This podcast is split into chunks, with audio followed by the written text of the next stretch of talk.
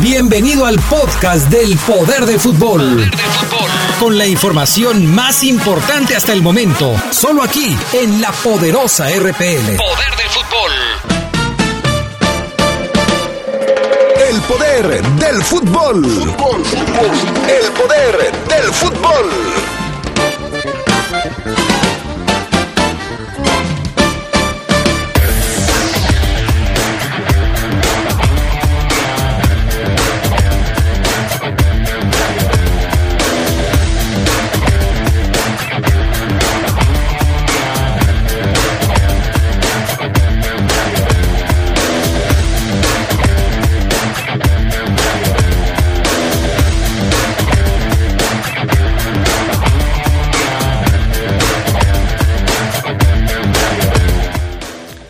Los verdes enfrentan mañana a los mineros de Zacatecas en su primer duelo de preparación rumbo al clausura 2020. América no pudo con Rayados y el equipo del turco Mohamed toma ventaja en la final del fútbol mexicano. En información del fútbol internacional, Zlatan Ibrahimovic regresa al fútbol europeo. Le diremos con quién va a jugar. Esto y mucho más tendremos esta tarde en el poder del fútbol a través de la poderosa.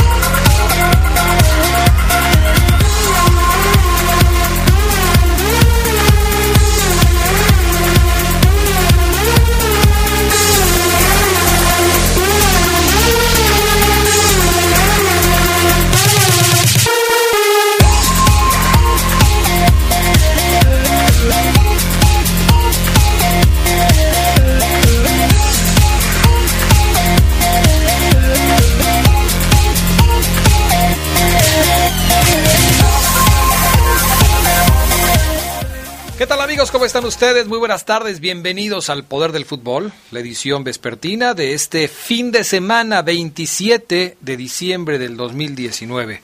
Si queremos ponernos nostálgicos, vamos a decir que este es el último viernes del 2019. No hay más. Ya no va a haber más viernes en este 2019. Así es que aprovechenlo, disfrútenlo, digo todo con, con medida, pero pues aprovechen ya, ya, los que están de vacaciones disfrútenlo, los que están trabajando también para que hagan lo que tengan que hacer. Hoy, el último viernes de este 2019, y viene también el último fin de semana, el último sábado, el último domingo, el último lunes y el último martes. Ya se acabó este año. Estamos entrando en la recta final. Yo soy Adrián Castrejón, les doy la más cordial bienvenida al Poder del Fútbol y los invito a que nos acompañen. Hoy tenemos un programa con mucha, mucha información. Arrancamos con las breves del fútbol internacional. El Blaugrana Iván Rakitic admitió que planea retirarse de la selección nacional de Croacia después de la Eurocopa del 2020, mientras sigue viendo su futuro en el Barcelona. Sin embargo, matizó que aún debe hablar con el seleccionador de su país, Zlatko Dalic, antes de tomar una decisión definitiva y declinó avanzar sobre la posible fecha de su retiro. El entrenador de España, Luis Enrique Martínez, aseguró que no ve a ninguna selección por encima de la española para la próxima Eurocopa 2020, Eurocopa del 2020, y anunció algunos cambios en el equipo, porque no todos los técnicos tienen la misma prioridad a la hora de escoger las características de los jugadores. El asturiano avanzó que para la Euro habrá algunos cambios dentro del equipo que, en su opinión, está en un periodo de formación y de crecimiento. El Sao Paulo hizo oficial la transferencia del arquero Thiago Volpi hasta el final de la temporada 2023 y de esta manera pone fin a los rumores que señalaban que podría regresar al Querétaro el próximo año o que incluso llegaría al equipo de Monterrey. Sao Paulo jugará la próxima edición de la Copa Libertadores y compartirá el grupo D con equipos como River Plate de Argentina, la Liga Deportiva Universitaria de Quito y el Binacional de Perú. A un mes de sufrir una microfisura, Eden Hazard, astro del Real Madrid, continúa sin recibir el alta médica y no estará disponible para la Supercopa de España. El también seleccionado de su país salió lesionado en el empate 2 por 2 ante el Paris Saint-Germain por la Liga de Campeones luego de una fuerte entrada por parte de su compañero en la selección de Bélgica, Thomas Munier. A tan solo cuatro días de su llegada al Everton, Carlo Ancelotti ya dejó buenas sensaciones durante su debut al frente del banquillo del equipo inglés, ya que ganó su primer partido en la Premier League. El equipo italiano ganó 1 por 0 ante el Burnley y gracias a un solitario gol de Albert Lewin, en el minuto 80 se sitúa en el lugar 13 con 22 puntos, 4 por encima del descenso. Lionel Messi Jordi Alba y Sergio Busquets llegaron este jueves al hotel donde su compañero, el delantero uruguayo Luis Suárez, celebra junto con su esposa, Sofía Balbi, sus 10 años de matrimonio.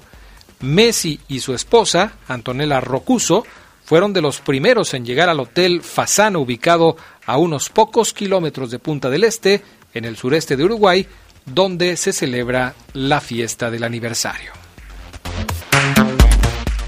Vamos con el tema de los fichajes. Arturo Vidal se encuentra desde el fin de semana pasado en Chile para pasar las fiestas de fin de año, pero en España e Italia no paran de comentar sobre su futuro ante el obsesivo interés del Inter de Milán por ficharlo.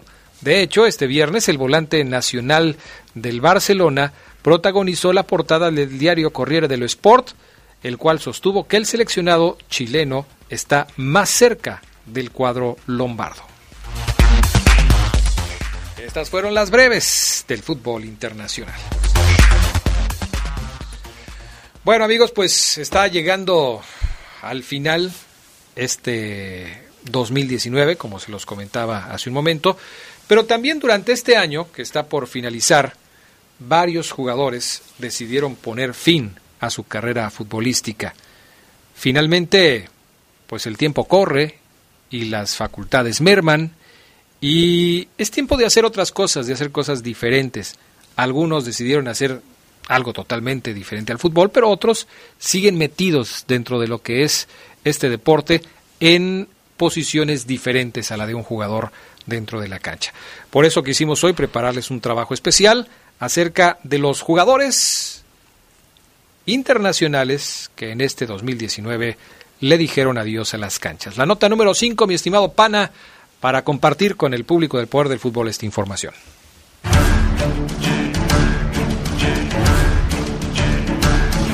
Algunos de los jugadores más importantes de los últimos años han decidido poner fin a sus carreras profesionales durante este 2019 que está a punto de finalizar. Principalmente en el verano, varios de ellos decidieron comenzar una nueva aventura bajo la dirección técnica. Hoy, en el poder del fútbol, recordamos algunos de los grandes futbolistas que ya no están más dentro de la cancha. Iniciamos con Peter Sek, que durante años defendiera la portería del Chelsea y el Arsenal, y quien decidiera colgar los guantes para ocupar el cargo de director deportivo de los Blues, además de probar suerte como guardameta en el hockey, donde debutó en octubre con el equipo Guildford Phoenix de la cuarta división inglesa. Otro arquero que también dijo adiós fue el estadounidense Tim Howard, que jugó su último compromiso en septiembre con el Colorado Rapids de la MLS.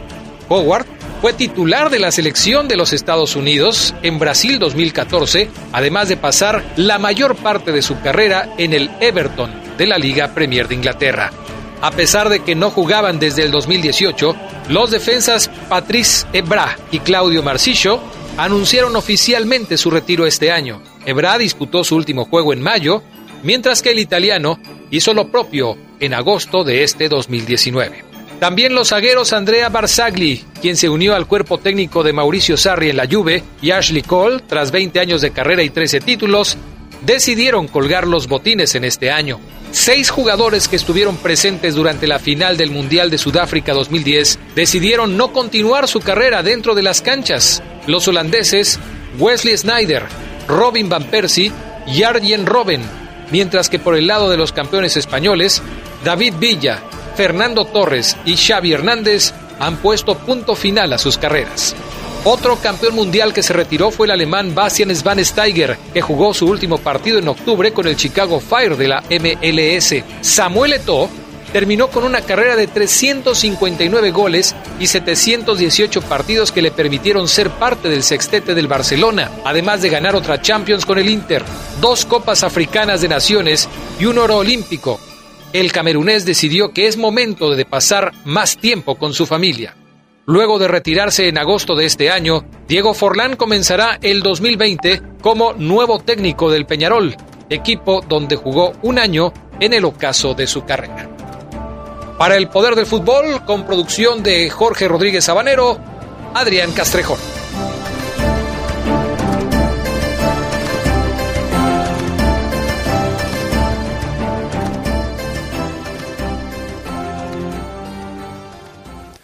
Bueno, pues ahí está el trabajo de los eh, futbolistas que a nivel internacional dijeron adiós a las canchas durante este 2019. Uno que podría decirse que está cerca del adiós, pero que se niega, se niega a dejar las canchas es Zlatan Ibrahimovic, quien regresa al fútbol europeo. Ya es oficial, Zlatan volverá a jugar con el Milan. El club rosonero difundió esta tarde, tiempo de Italia, y esta eh, pues eh, ya mediodía tiempo de México, que pues confirmaba el regreso de Zlatan al fútbol de Europa. Se hizo pública la noticia del siquiero del delantero de sueco que firmó hasta el final de esta temporada con opción a otra más, dependerá de su rendimiento, con objetivos fácilmente alcanzables. Para el exjugador del Barcelona se realiza entonces el deseado regreso a la Serie A ya vistió la elástica milanista en las temporadas 2010-2011 y 2011-2012, siendo protagonista del último Scudetto que ganó el club en el 2011 justamente, levantando una Supercopa italiana y marcando 56 goles en 85 partidos. Vuelvo a un club que respeto muchísimo y a una ciudad que amo, dijo Ibra.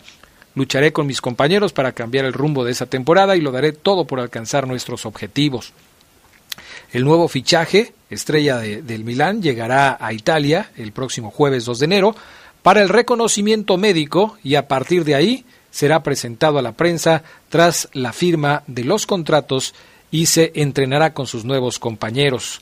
Con esta incorporación, los Rossoneri esperan alcanzar posiciones tras un horrible arranque de curso. Marchan undécimos a 14 puntos del cuarto puesto que vale la clasificación a la Champions. Así es que pues todas las esperanzas puestas en Zlatan Ibrahimovic, un hombre ya veterano, que desde luego es eh, un gran jugador y que intentará devolverle al Milan los primeros lugares, el protagonismo que ha perdido en los últimos años.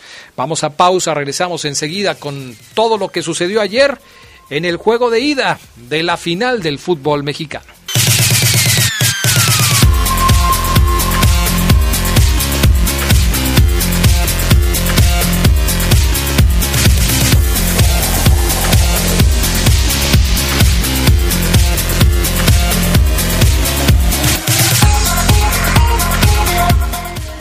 Bueno, ya estamos de regreso y vamos a hacer contacto con Gerardo Lugo Castillo para platicar todos los detalles de la final de ida, ayer celebrada en el estadio de los Rayados de Monterrey. La vuelta va a ser el próximo domingo. Gerardo Lugo Castillo, ¿cómo estás? Muy buenas tardes.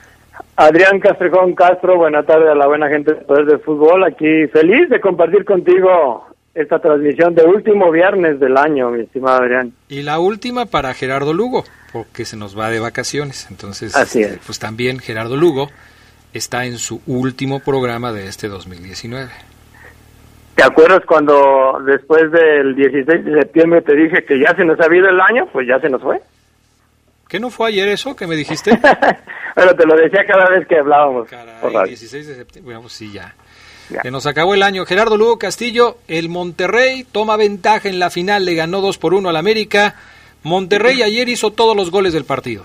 Hasta el autogol con el que el América se puso adelante en el marcador, producto de, ese, de esa pifia que tuvo Carlito Rodríguez al intentar despejar una pelota, después vino el gol de John Estefan Medina y finalmente el golazo de Funes Mori, porque no se puede calificar de otra manera, es un golazo el de Rogelio Funes Mori que le da la ventaja en la, eh, en la serie al equipo regiomontano.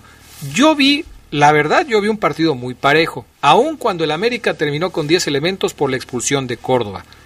Lo vi tan parejo que no me atrevería a pensar, ni a decir, por supuesto, que Monterrey ya tiene el título en la mano. ¿Tú qué piensas? Sí, no, un 2-1 no define nada. Incluso aún cuando se define el partido de ayer en el último suspiro, yo creo que también Monterrey deberá jugar muy inteligente en el Azteca. Ayer el América hizo lo propio, incluso para mí jugó mejor cuando le expulsan a, Córdoba. Como que el América se, se pudo asentar más en el terreno de juego. Sabemos bien que a los equipos locales se les complica a veces cuando un visitante se, se agazapa atrás, pero no fue echarse para atrás del América, fue marcó dos líneas muy bien definidas y creo que el Pío Herrera llevaba a buen puerto un partido que, que por momentos sí le resultaba difícil por la presión que quería Monterrey, pero el América también tuvo sus oportunidades. Sí, las tuvo, eh, sobre todo en el primer tiempo, por ahí una que salva muy bien eh, Barovero para evitar la caída del marco del conjunto regiomontano, pero a final de cuentas, bueno, se llevan una ventaja, una ventaja que es importante, no es lo mismo llegar ganando por un gol de diferencia que llegar empatados o llegar perdiendo. Es desde luego una ventaja, no definitiva, pero es una ventaja. Escuchamos lo que dijeron los técnicos ayer después del resultado, cada quien da su punto de vista. Primero eh, vamos con eh, el turco Mohamed, el técnico local, el que saca la ventaja, hablando justamente eso. Tenemos ventaja, dice el turco. No, primero que nada, creo que, que fuimos. Fue un partido trabado, donde nosotros siempre intentamos el gol, no, no muy claro como otras veces. Tuvimos nuestras opciones. Después de la expulsión se cerraron bien. Nosotros eh, sentimos un poco el desgaste en el segundo tiempo, no tuvimos claridad, pero ganamos el partido. Ganamos el partido, tenemos ventaja y la estadística dice que nosotros hace mucho que no perdemos. Así que primero nos tienen que ganar por un gol para ir a una larga. Así que tenemos una ventaja importante para nosotros, una ventaja importante. Y bueno, iremos a jugar el partido como hemos jugado todos los partidos visitantes, buscando ganar. Y la estadística dice, Gerardo Lugo, que los últimos cuatro campeones este, han cerrado de visitantes. Sí, incluso el, América sabe también lo que es perder en el Azteca en una en una en una final. Yo vi al turco después del golazo de Fundes Mori, lo vi sereno, consciente de que no no lleva una ventaja tan amplia como para echar las campanas al vuelo. Sí, tiene razón en que el América tiene que anotar dos goles para ser campeón, y ahí es donde se va a basar, se va a agarrar de ahí Mohamed para plantear un partido inteligente y que no entregue de primeras cuentas como lo ha hecho, lo, lo han hecho o lo hicieron los rivales del América en esta misma liguilla, donde desde el primer tiempo ya tenían la serie pues emparejada y que permitió que el América pudiera remontar. ¿Qué dice Miguel Herrera, el técnico de las Águilas, al respecto del resultado del partido de ayer? ¿Cómo lo vio? Eh, no quiso meterse mucho en el tema del arbitraje. Por ahí habló de que Santander eh, este, no quiso revisar el VAR en la jugada del segundo gol, pero fue todo lo que dijo, no fue, fue muy ecuánime, no quiere meterse en más problemas, pero de lo que sí habló es de que su equipo le va a dar la vuelta al resultado. Escuchen a Miguel Herrera. Me parece que teníamos que haber estado más atentos. Eh, la pelota parada, ya sabemos que es una pelota peligrosa. Teníamos que haber estado más atentos para eso. Y desafortunadamente, en esa falta de atención, recibimos los goles. Y bueno, pues a seguir trabajando. La verdad es que eh, lo dije al principio: cuando regalamos un hombre es difícil mantenerse, mantenerse en la pelea, ¿no? Pero bueno, el equipo hizo un buen trabajo. Ahora iremos a la Azteca, ¿no? Es una ventaja mínima y bueno, le, le iremos a dar vuelta en México. Le iremos a dar vuelta en México, dice dice el Piojo Herrera. El problema, Gerardo Lugo, son las ausencias que va a tener el, América para el juego de vuelta. Ayer se lesiona en un problema muscular que a mí me parece que no le va a permitir estar de regreso en el juego del próximo domingo. Me parece, habrá que ver el, resultado de los estudios médicos que le van a hacer y, y ver si lo pueden recuperar. No va a estar Córdoba, que se fue expulsado, y bien expulsado porque pone una plancha no creo que con intención, pero sí llegó tarde y, le dio un planchazo a Banjoni y con eso se va de la cancha y no sé si Renato Ibarra ya vaya a jugar el próximo fin de semana. Es decir, América tiene muchas dudas, muchas dudas para el próximo domingo y en esas condiciones parecería que Monterrey tiene también otra ventaja. Sí, porque ayer eh, Federico Viña y Henry Martin fueron esos atacantes eh, que resultaron punzantes como en otros como en otros partidos no una lesión en el aductor como la que sufrió Ibarwen son difíciles de recuperarse en tres días. Así que sí tiene un problema complicado. Un Miguel Herrera que hizo bien en no meterse con el arbitraje porque la verdad es que el arbitraje para mí ayudado por el VAR eh, es cierto pero tomó las decisiones que debía haber tomado pues sí, así están las cosas. ¿Y qué podemos decir del golazo de Funes Mori? Porque fue un golazo, Gerardo Lugo, ya sobre el final del partido vino la anotación de Funes Mori, una jugada que primero controla con el pecho, después se tira una tijera, la pone en un lugar inalcanzable para Paco Memochoa, que luego suele, suele hacer grandes atajadas como la que había hecho poco antes de este remate de Funes Mori, una, un remate que nos hizo recordar aquella atajada que hizo en el Mundial de Brasil justamente contra la selección brasileña, pero después en el, de, en el gol de Funes Mori se tira con los brazos abiertos, así como que pues ya nomás por tirarse, ya, ya ni siquiera intentando llegar a la pelota y el gol se consigue de manera impecable. Lo único que hizo Paco Memocho en esa jugada fue reclamar una supuesta falta que el árbitro no le concedió. Sí, no, era falta. La verdad lo que reclamaba Paco Memo, o suponemos que reclamaba, era un supuesto empujón del mismo Funes Mori, cuando Paco Memo trata de rechazar, pero ya en la repetición vemos que es Guido Rodríguez el que, el que hace el impacto con su propio cancerbero. No, no, después de que un arquero que hace un rechace de esa naturaleza, Adrián, no tienes más que hacer una jugada todavía mayúscula como la que hizo Rogelio Funes Mori, ¿no? Porque después del rechace que hace Paco Memo, veíamos los rostros de los rayados, no, no se diga de Vincent Janssen, quien, fue el que había rematado, eh, er, era ya de como de desesperación, de, de, decir, no vamos a poder vencer a, a Ochoa. Y viene Funes Mori, que ya sabemos le gusta este tipo de jugadas, el balón le quedó a modo y la verdad la definición que hace es magistral. Vamos a escuchar lo que dice el jugador de, los Rayados acerca de esta anotación. Poco después de terminado el partido habló con la prensa y esto fue lo que dijo Funes Mori. A veces nos genera mucho, pero sabe jugar este tipo de partidos y nosotros tenemos que estar concentrados. Platícanos el gol, el gol, platícanos. Y un gol soñado. Eh, siempre me imagino haciendo goles en todos los partidos, eh, hoy se me dio. Eh, lo importante es que el equipo estuvo bien, hicimos un buen partido jugamos mejor que el rival y, bueno, queda otro partido más. ¿Dirías que es el gol de tu vida, Rogelio, hasta ahora, el gol de tu carrera, lo que has jugado? No, sin duda es uno de los más lindos, ya me tocó hacer otro chilena. Eh, por suerte estoy haciendo goles, ¿no? Que, que importante y y me tenía que sacar un poquito esa maldición de no poder marcar en las finales, creo que fue, fue, fue importante. Última pregunta, por favor. ¿Cómo esperas a la América la vuelta, el entorno del Estadio Azteca y lo que has visto de tu rival eh, teniendo que remontar en la serie Y América, como digo, siempre lo respetamos, es un equipo grande, eh, va a ser difícil como todos los partidos. Eh, hoy vinieron a buscar un resultado y nosotros ya va, no vamos a especular, vamos a salir a ganar y tenemos que ser muy inteligentes, son 90 minutos y, va a ser difícil. Pues difícil, vamos a ver qué tan difícil resulta el partido de vuelta que tendremos a través de la poderosa próximo domingo, 7.45 de la noche. Va a ser también la última transmisión de, eh, un partido de fútbol en este 2019. Empezamos y terminamos con el fútbol en la poderosa algo que nos apasiona, por supuesto, y les invitamos a escuchar la, eh, la transmisión del juego de vuelta, la gran final en donde se conoce al campeón del fútbol mexicano en exclusiva a través de la poderosa. Gerardo Lugo, ¿te atreverías a dar, eh, ayer lo dijiste, ¿no? Tú piensas que va, que va a ser Monterrey, pero ¿te atreverías a sostener que Monterrey va a ser el campeón del fútbol mexicano?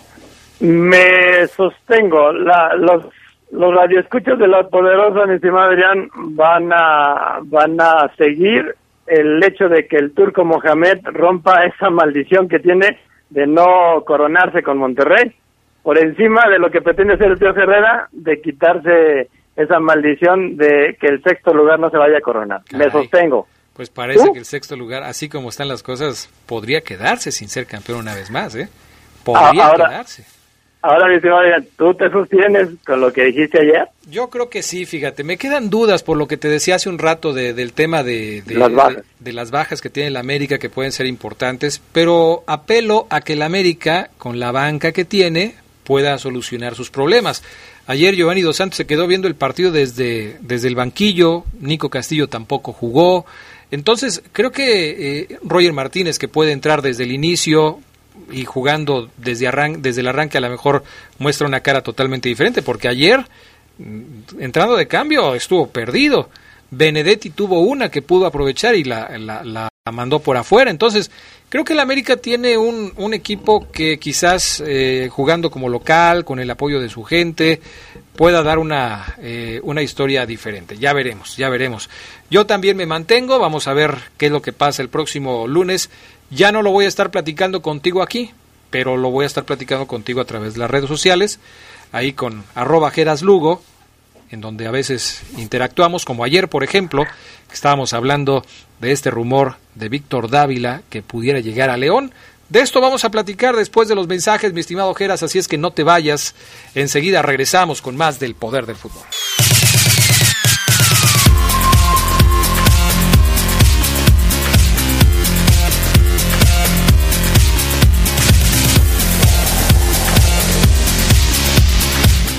Bueno, ya estamos de regreso con más del poder del fútbol a través de la poderosa RPL. Gerardo Lugo Castillo, ayer por la noche yo me preparaba para ver el partido de la final entre el América y los Rayados cuando mi teléfono me indica que tengo un tuit de Gerardo Lugo Castillo en donde habla del posible arribo a esta ciudad de Víctor Dávila, jugador chileno que llegó a México para vestir la camiseta de los Rayos del Necaxa y después se fue a los Tuzos del Pachuca. Ahí ha estado jugando, o por lo menos ahí ha estado registrado en el último torneo con los Tuzos del Pachuca, porque jugando muy poco, ¿eh?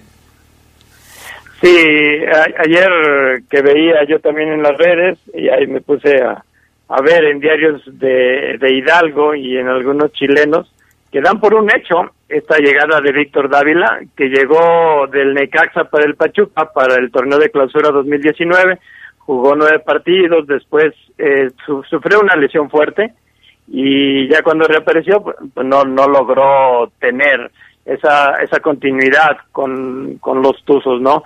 Un jugador que, que yo te escribía eh, tratando de reconocer, mi lo que tú ayer me decías sobre Ener Valencia, de que León o la directiva busca este tipo de jugadores que, que tienen cierta dosis de, revancha, ¿no? De, de encontrar un segundo aire, un tercero o un cuarto. Aquí con la Fiera, situación que, que, que, no a muchos les gusta esta parte de la directiva Esmeralda. Ahora, es un hecho que varios han encontrado esa revancha en León, otros no, pero varios han encontrado esa revancha en León. Ayer mismo hacíamos el ejercicio y recordábamos cómo gente como Ángel Mena, que no venía de Pachuca, sino de Cruz Azul, pero que aquí encontró una revancha y lo hizo muy bien. Eh, gente, eh, ayúdame Gerardo Lugo, como eh, otro de los jugadores que llegó acá y que empezó a funcionar bien después de no tener mucha actividad en los últimos equipos en los que había estado. no sé, el Gulit Peña no creo que sea el caso porque el y, y Chapo Montes pues venían con Pachuca, quizás no no como las grandes figuras, pero pues estaban ahí. Pues bueno, el, mismo Fernando Navarro, que venía de estar perdido, incluso pasó ahí por Tigres, y un que, que te, pues Pedro Aquino, que bueno, aquí no ha jugado Pedro Aquino, ¿no? pero también ha, ha, venido perdido. ¿Tú crees el mismo Joel Campbell. Joel Campbell también, por supuesto. Y Sosa, Sosa que también con Pachuca no, no jugó. Ahora, me, vuelve a surgir la misma pregunta, ¿no? Eh, ¿Te acuerdas cuando yo te decía, bueno, ¿y por qué mandan a Barreiro y no nos mandan a Murillo, por ejemplo? ¿Por qué mandan a, si esto se da, ¿por qué mandan a Dávila y no mandan a Franco Jara? Sí, bueno, ahí yo creo que es, sí es cuestión de, del análisis de la, del mismo grupo grupo Pachuca, ¿no? Yo, yo creo que sí, y por más que, que meta el dedo en, la llaga, pues siempre pasa esto. Eh, vemos que los fichajes del extranjero primero llegan a Pachuca, después vienen a, León, aunque no necesariamente, Adrián, eso signifique que le funcione al Pachuca, porque hemos visto mejores resultados en el León que en el mismo Tuzos, que, que incluso pues, ha tenido gente como el caso de Edson Push, que también del Necaxa fue al Pachuca y no funcionó. Sí, así es. Ahora, Víctor Dávila es un jugador que tiene características interesantes, es decir, si borramos el pasado por Pachuca, en donde la verdad ha tenido poca actividad, y nos enfocamos solamente a sus características como futbolista, a, lo que él le puede aportar a un equipo al que pueda llegar, tendremos que reconocer que es un, es un eh, jugador que tiene cosas interesantes, ¿no? Sí, aquí nosotros mismos lo, lo vimos con el Necaxa. Una vez que vino Necaxa y aquí doblegó a León, en aquel equipo donde también estaba el calvo Carlos González, eh, recuerdas que, que, le dimos buenas características a, Víctor Dávila, es un jugador joven, 22 años, y que a Pachuca no le, no le costó, o sea, no fue barato para los Tuzos. O sea, habla, habla de que tiene calidad y de que esta lesión que tuvo, de una de una fractura, pues bueno, lo mantuvo lejos de las canchas, así que tampoco es un, un jugador del que consideramos sea un desecho. Bueno, pues vamos a ver qué es lo que sucede. Por lo pronto, eso es lo que se rumora, eso es lo que se dice, como lo menciona Gerardo Lugo, no solamente en México, sino en su país, en Chile, en donde ha vestido la camiseta de la selección nacional, se habla de la posible llegada de Víctor Dávila a este equipo de los Esmeraldas de León. Sus números el torneo pasado no son buenos. Eh, Víctor Dávila jugó cerca del 30% de los minutos que tuvo disponibles para el torneo, 500 y cacho de 1600 que, que tiene cualquier jugador para poder disputar eh, un torneo, o sea, son muy pocos, la verdad.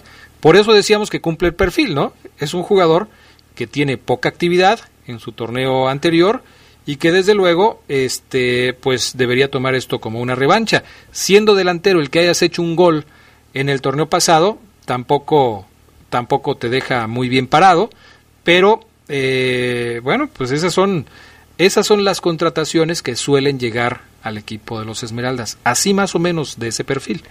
Ahora, si, si comparamos el estilo de juego, vamos a ponerlo sobre Franco Jara, que bueno, metió ocho goles en el torneo pasado y que lógicamente quisiera tener un, jugador como ellos.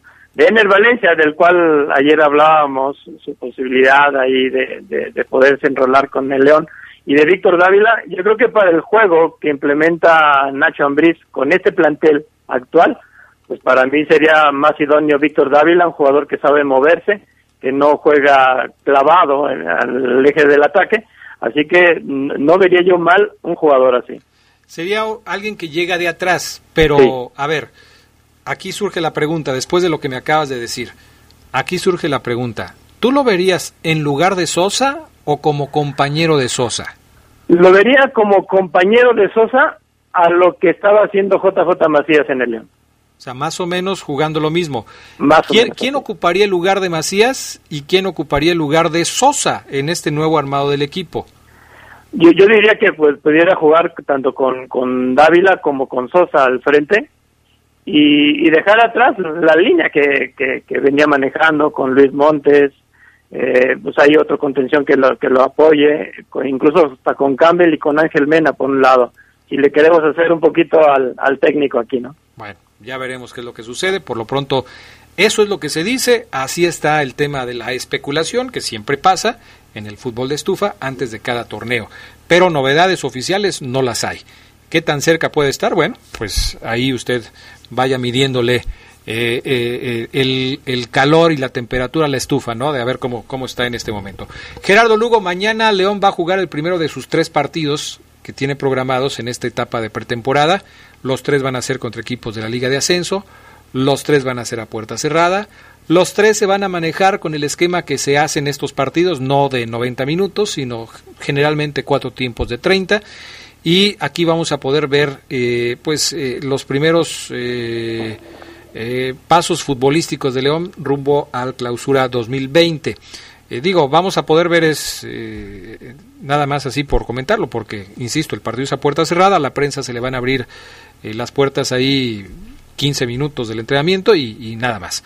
Pero tomando en cuenta que es un partido en donde no tiene León prácticamente fichajes nuevos, mm, tiene, tiene ausencias de jugadores que ya se fueron, ¿Qué podemos esperar del partido de mañana eh, contra el equipo de Mineros después de la pretemporada, de que eh, suelen estar los jugadores un poco duros del trabajo físico?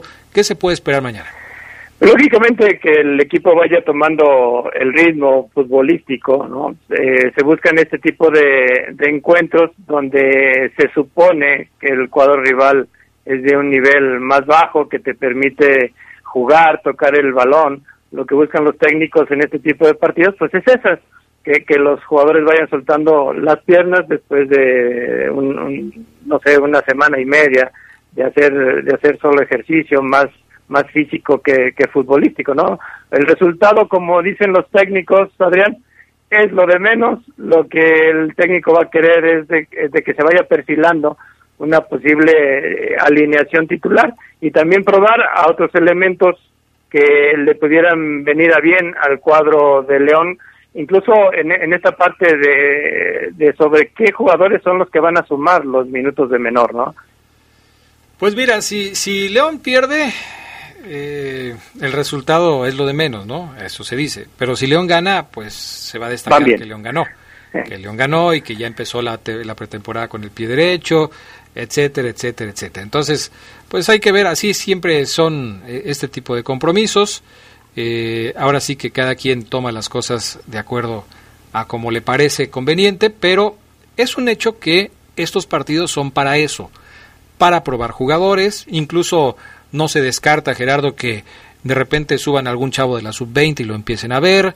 Eh, Nacho Ambriz había hablado de dos prospectos jóvenes que tiene para, para cumplir con el tema de la tabla o de la regla de menor, entonces seguramente los va a poner a jugar, los va a querer ver, va a querer que va a querer ver qué tanto le pueden ofrecer al equipo y no descartaría yo incluso eh, ver también la posibilidad de cambiar de posición a algunos futbolistas, analizar posibilidades en el ataque, en el medio campo, con las ausencias que ha tenido en la zona de la contención. Para eso son estos partidos, ¿no?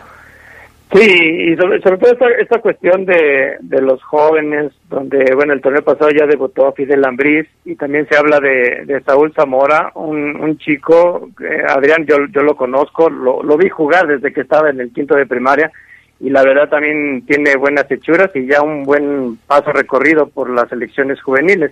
Así que eh, también va a aprovechar estos estos partidos para para ver qué jugador se consolida y cuál usa de, de válvula de seguridad para cumplir esta regla que, que, que si no la llevas, si no le das seguimiento, al final del torneo se te convierte en una piedrita en el, en, el, zapato. Bueno, pues ya veremos, ya veremos. El próximo lunes aquí estaremos platicándoles de cómo le fue a León en este partido mm, de preparación contra el equipo de los mineros de Zacatecas.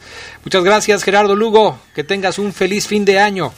Igualmente, mi estimado Adrián, te mando todos los mejores deseos que puedan salir de mí para ti y para toda la familia de La Poderosa. Tú sabes que esto es recíproco, mi estimado Gerardo Lugo. Recibe un abrazo para ti y para toda tu familia. Un abrazo. Igualmente, nos vemos. Vámonos a pausa, regresamos enseguida con más del Poder del Fútbol, la edición vespertina.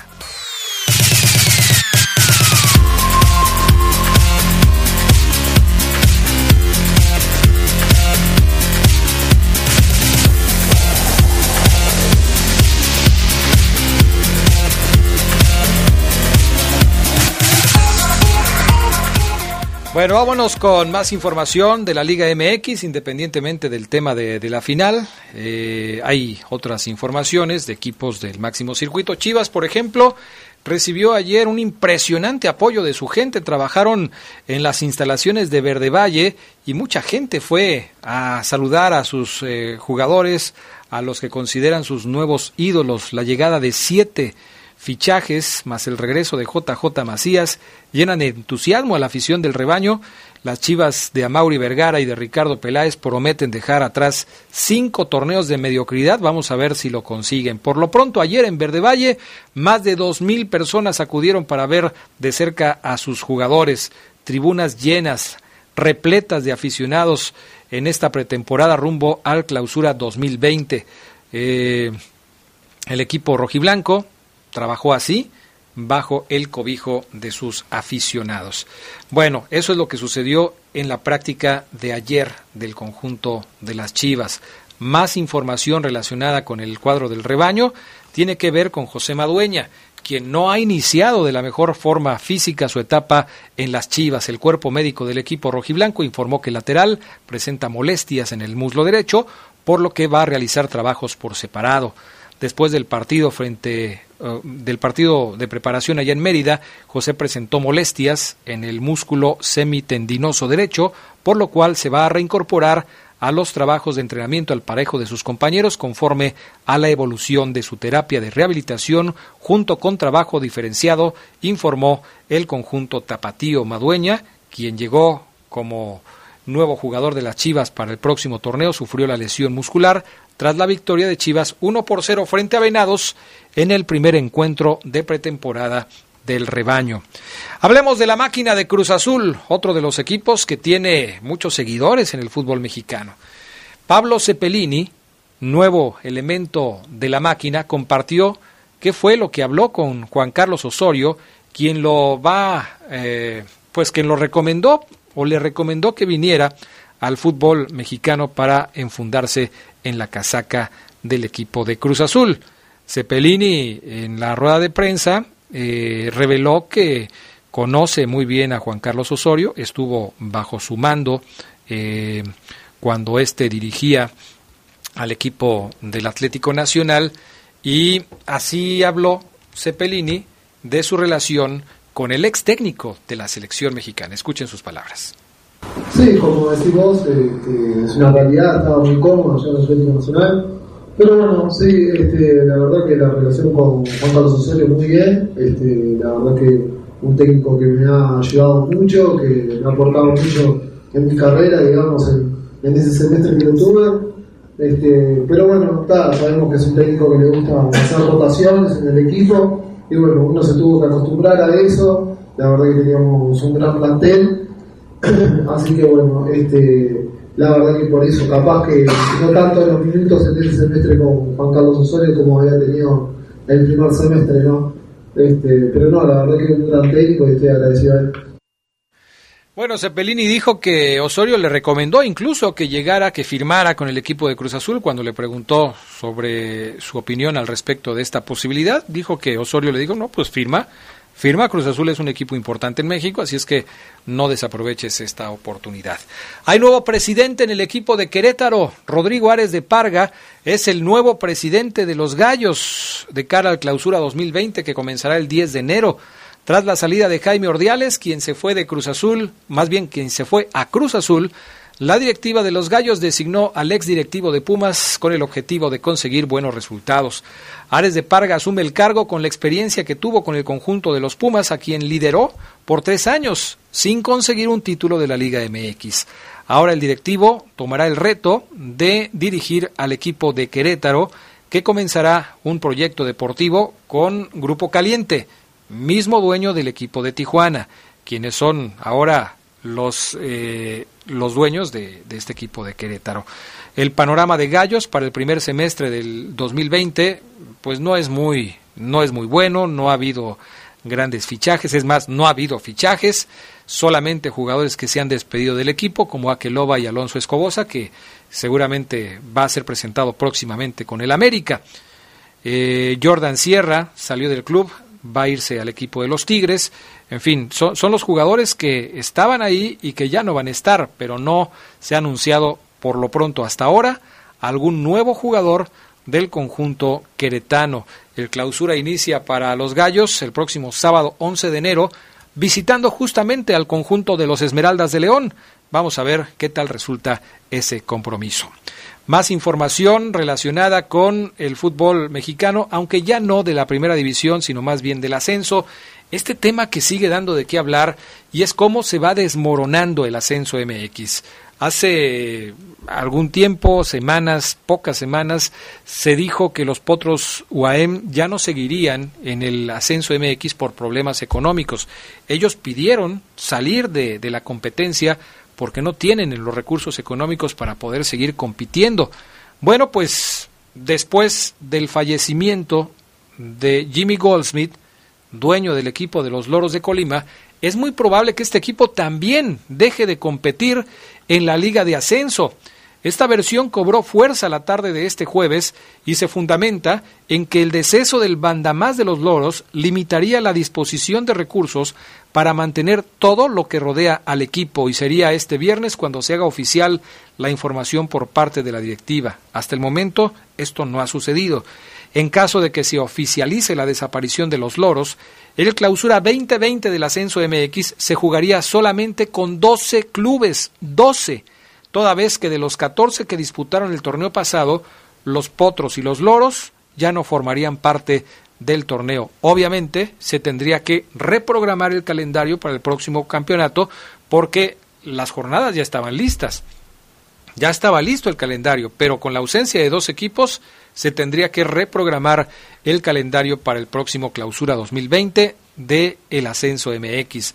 Los Loros de Colima tuvieron un torneo muy malo eh, en el apertura, ya que terminaron en la posición 11 de la clasificación con apenas 16 unidades cosechadas a 5 del sotanero Correcaminos. Carlos El Gulit Peña ya trabajó con su nuevo equipo, los Correcaminos de la Autónoma de Tamaulipas. Ya se presentó a trabajar y ya lo hizo con la camiseta del conjunto tamaulipeco. Leo Castañeda, director deportivo de la escuadra de Tamaulipas, afirmó que el jugador llegó bien, entrenó al parejo del equipo sin problema alguno, señaló que incluso terminando la práctica trotó 30 minutos más. Por otro lado, acerca de los 6.000 euros que reclama el equipo polaco por la cláusula de rescisión del nativo de Ciudad Victoria, aseguró el dirigente que quedará cerrado y solucionado a más tardar el próximo lunes. El eh, Peña pues ya trabaja con el equipo de Correcaminos. Ahí se reencontró con un viejo conocido, Matías Britos. Los dos defendieron la camiseta del conjunto de los Esmeraldas de León. Comentarios de los amigos del auditorio. Dice Héctor González, eh, si las opciones que vienen de Pachuca son Jara o Dávila, prefiero mil veces a Dávila. Si solo fuera Jara, mejor que no nos mande nada. Oye Héctor, pero Jara hizo muchos más goles que Dávila, o cuál sería el punto de vista, no, no lo entiendo. ¿eh? ¿eh? acerca de los jugadores que vinieron para resurgir en León, Lauro Vega nos recuerda el caso de Elías Hernández, el mismo Héctor González nos habla de Sosa, de Navarro, de Elías, eh, otro jugador que tuvo una revancha en León fue Elías Hernández, dice Daniel Ubián, gracias. Y Marcelino Lozano me dice, recordemos la final que ganó León en el Azteca, América era favorito y también se fue con el mismo marcador el domingo, Monterrey levanta la quinta. Al América generalmente eh, le, va, le va mal en los partidos de vuelta, esto es un hecho, la estadística así lo indica. Vamos a ver si el próximo domingo puede ir contra esa historia y levantar la Copa número 14 de las Águilas, ¿eh? pero habrá, habrá que esperar. Fermín Sánchez dice, ¿qué tal Adrián? Gerardo, saludos, buenas tardes. Eh, lo dijiste tú, fue un golazo el de Funes Mori, me manda una foto ahí con, con, eh, con, una pintura o con la pintura del golazo de Funes Mori, que por supuesto hay que reconocer que fue un señor golazo lo de, lo de Funes Mori. Esto acá en Twitter, vamos a revisar acá los mensajes que nos llegan también a través de la cuenta de, Facebook, en donde nos encuentran como Adrián Castrejón C. En Twitter estamos como arroba Castrejón Adrián. Y también por acá tenemos aquí algunos otros mensajes que vamos a, vamos a darle salida con muchísimo gusto. A ver, lo busco por acá porque del otro lado no se puede, no se puede abrir. Mensajes de la gente que nos dice, Héctor Federico González me manda acá un mensaje y dice, Saludos a Gerardo Lugo y a ti. Otro jugador que venía sin meter goles y casi sin jugar fue Mauro Boselli. Sí, Mauro venía del fútbol europeo y tampoco tenía mm, mucha actividad cuando llegó por acá.